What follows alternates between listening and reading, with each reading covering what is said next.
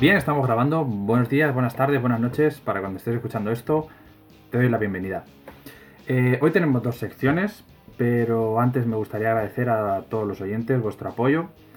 Eh, todos sabemos que los inicios no son fáciles, pero aquí estamos intentando desarrollar un nuevo concepto, un nuevo canal y intentando que pases un buen rato. Así que muchas gracias y adelante.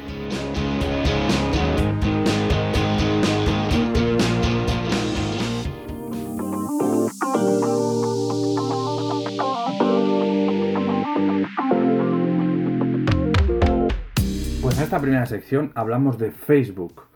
Eh, lo mejor que le pudo pasar a Facebook es que se cayera. Estas fueron las palabras de Susana Zuboff, una economista y socióloga y profesora de Harvard, a causa del gran apagón que sufrió Facebook hace unos días. Pero, ¿por qué sufrió este apagón?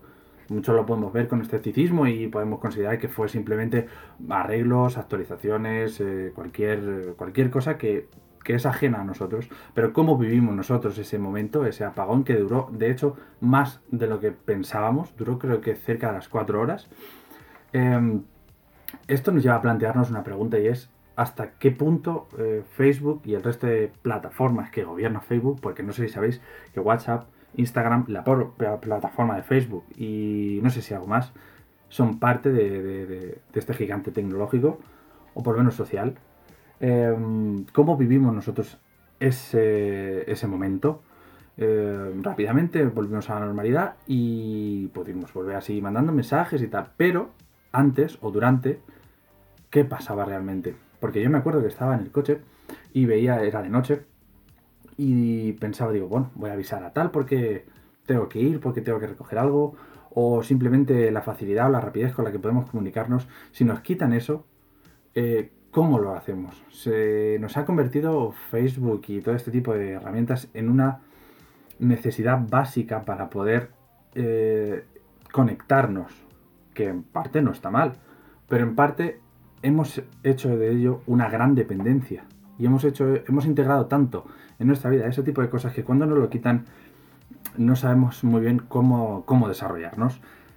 Mucha gente no lo sabrá, de hecho yo no lo sabía, pero por lo visto fue bastante más grave de lo que, de lo que se está estableciendo, de lo que se ha dicho, de, las noticias, porque las acciones de Facebook cayeron muchísimo, eh, se hicieron públicas algunas de las denuncias eh, que vienen ocurriendo también hace, desde hace tiempo, de ventas de datos personales a empresas privadas o a gobiernos, simplemente con el fin de obtener datos de la población para fijar un objetivo mucho más claro o para determinar una, mm, una orientación hacia el voto, que es sobre todo en Estados Unidos es lo que más eh, ocurre. Eh, y bueno, pero eso nadie lo sabe. Es algo que pasa un poquito inadvertido, es algo que, bueno, no pasa nada. Yo lo que quiero es mandar un mensaje o ver la foto de tal en Instagram. Pero también tenemos que tener en cuenta ese tipo de cosas. Por eso mm, me hacía la pregunta y os la hago a vosotros también de cómo nos afecta a nuestro comportamiento, hasta qué punto estamos embebidos en estas plataformas y estamos conectados con Facebook, con lo que sea. Simplemente es eh, tal. Evidentemente es una herramienta y es una herramienta que todos utilizamos y que eh, obviamente yo también para poder lanzar esto, este, este programa y este canal y que pueda llegar a las máximas personas posibles. Pero planteo la pregunta, ¿hasta dónde estamos protegidos? Porque también es cierto que el otro día Twitch, por, por linkearlo un poquito, eh, hackearon Twitch y eh, las contraseñas fueron públicas, también fueron públicas los supuestos sueldos que cobran algunos de los streamers. Y planteo también hasta qué punto estamos seguros y hasta qué punto es viable navegar por internet o navegar mm, por, las, por estas zonas, mm, desde mi punto de vista, sin peligro es algo que, bueno, entiendo que cada uno puede opinar lo que quiera. No quiero ser tampoco ocultista ni, ni, hacer de escarnio de esto, pero opino que, estamos más desprotegidos de lo que pensamos. Y si tú opinas lo mismo, pues eh, déjamelo saber. Eh, tenemos una comunidad en Discord, así que puedes plantear tus opiniones ahí. Y nada, vamos con lo siguiente.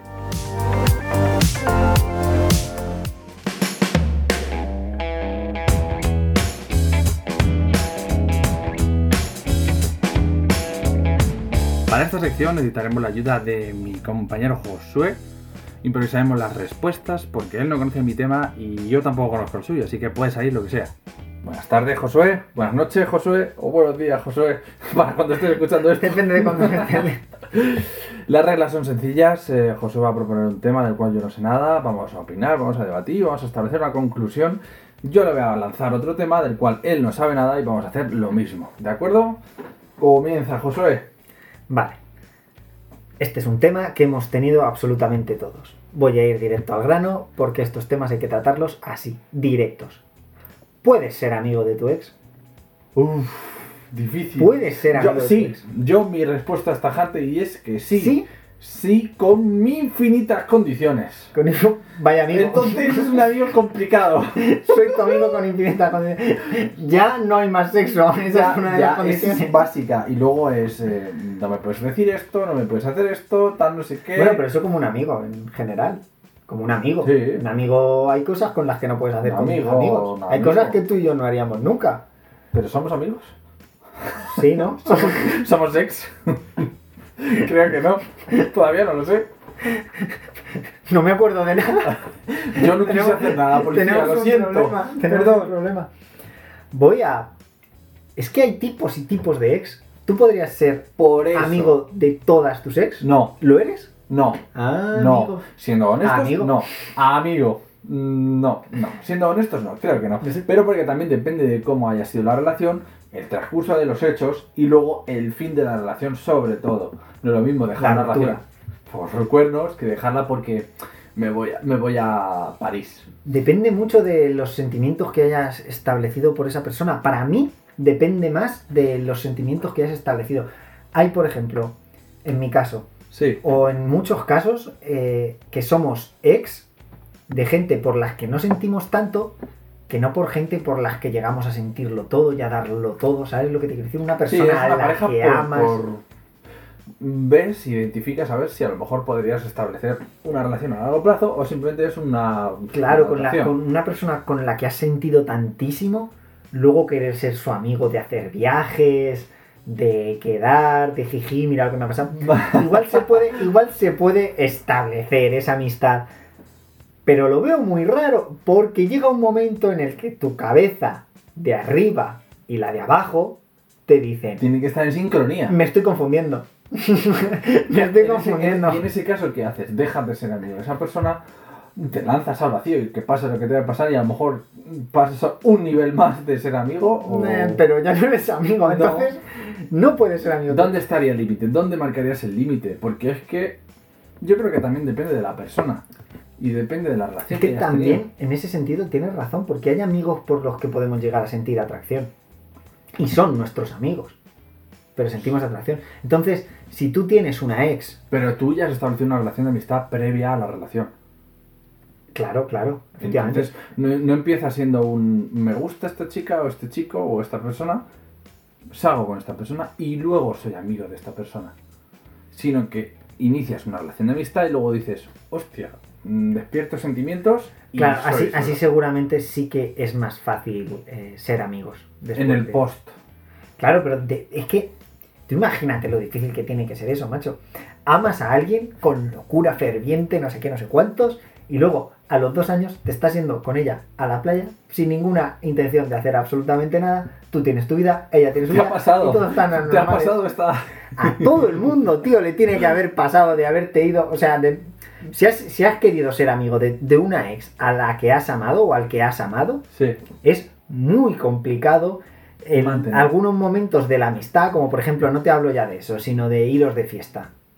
Te vas de fiesta con tu ex con la cual estuviste a punto de casarte o estuviste a punto de tener un hijo o cualquier cosa, un futuro juntos. Sí.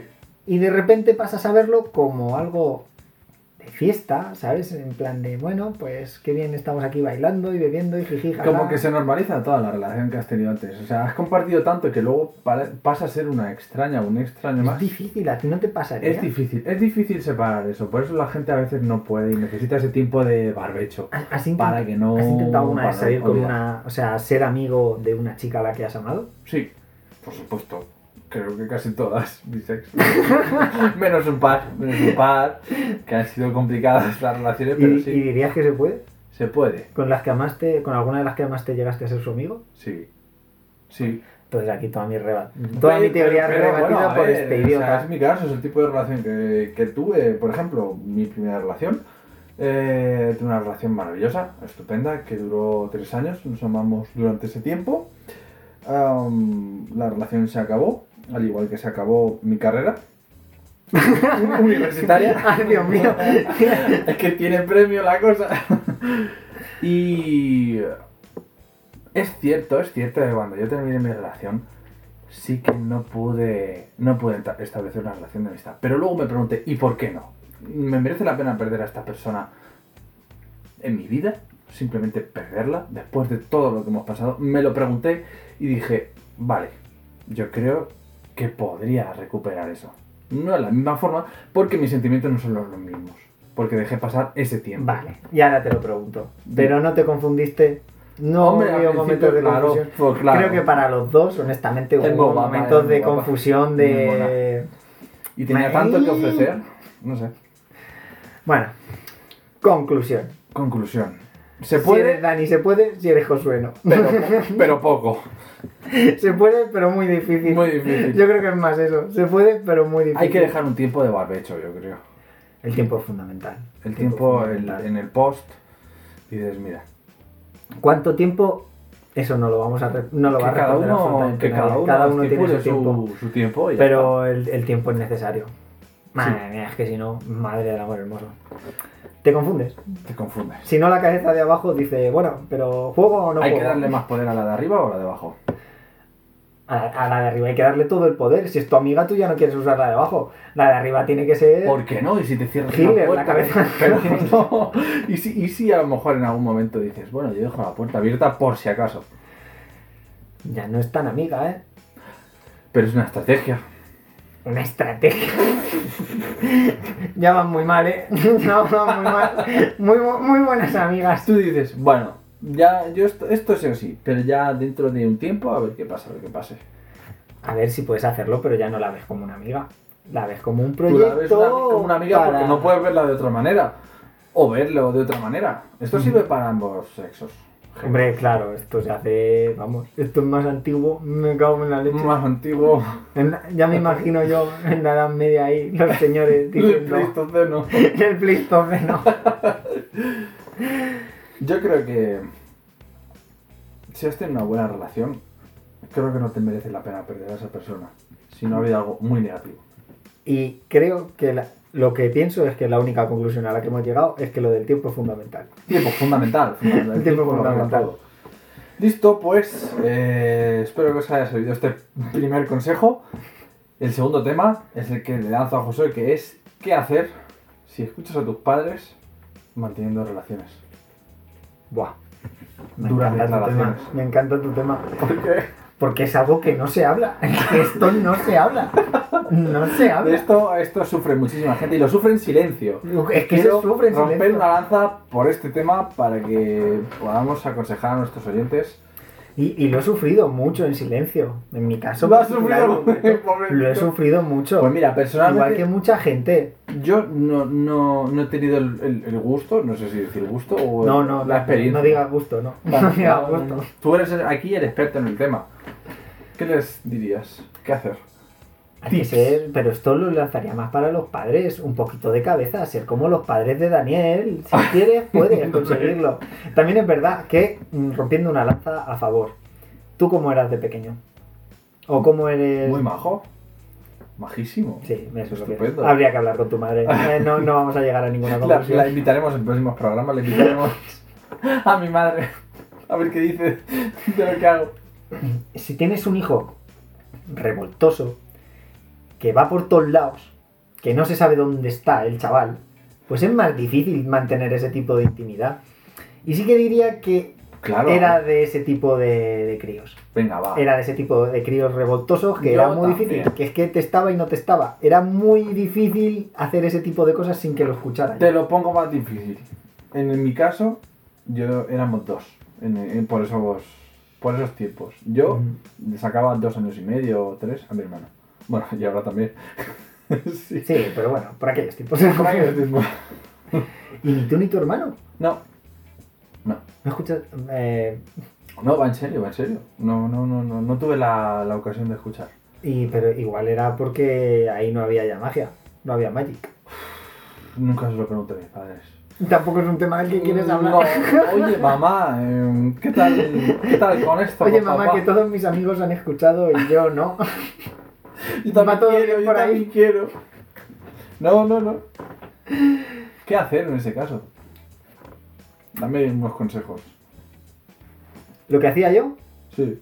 ponerme música y seguir durmiendo. Difícil. Por aquel entonces Izal, un grupo que me gusta mucho, había sacado un nuevo disco, me ponía Y ese te, te disco. aprendiste todos los lyrics. Hombre, como que fui al concierto y vamos, no, no, no fallé ni una, no fallé ni una Pues entonces tenías que haberle dicho gracias papá, gracias mamá. ¿Y tú qué harías? ¿Tú qué harías? Así desde la inexperiencia. ¿Yo qué, qué haría? Yo me asustaría mucho.